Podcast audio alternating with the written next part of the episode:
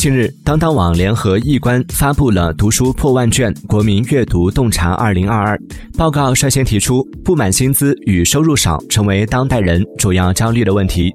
在收入方面，有百分之七十受访者的焦虑来自于钱少；在职场方面，对工资不满意是人们焦虑的主要原因。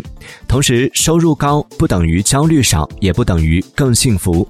报告数据显示，收入越高的人群对焦虑感知更强。幸福感也有所下滑。不过，报告同时发现，收入高的人更善于通过阅读化解焦虑。长期阅读不仅可以帮助阅读者开拓视野、丰富内在，更能帮助阅读者控制情绪、缓解自身焦虑。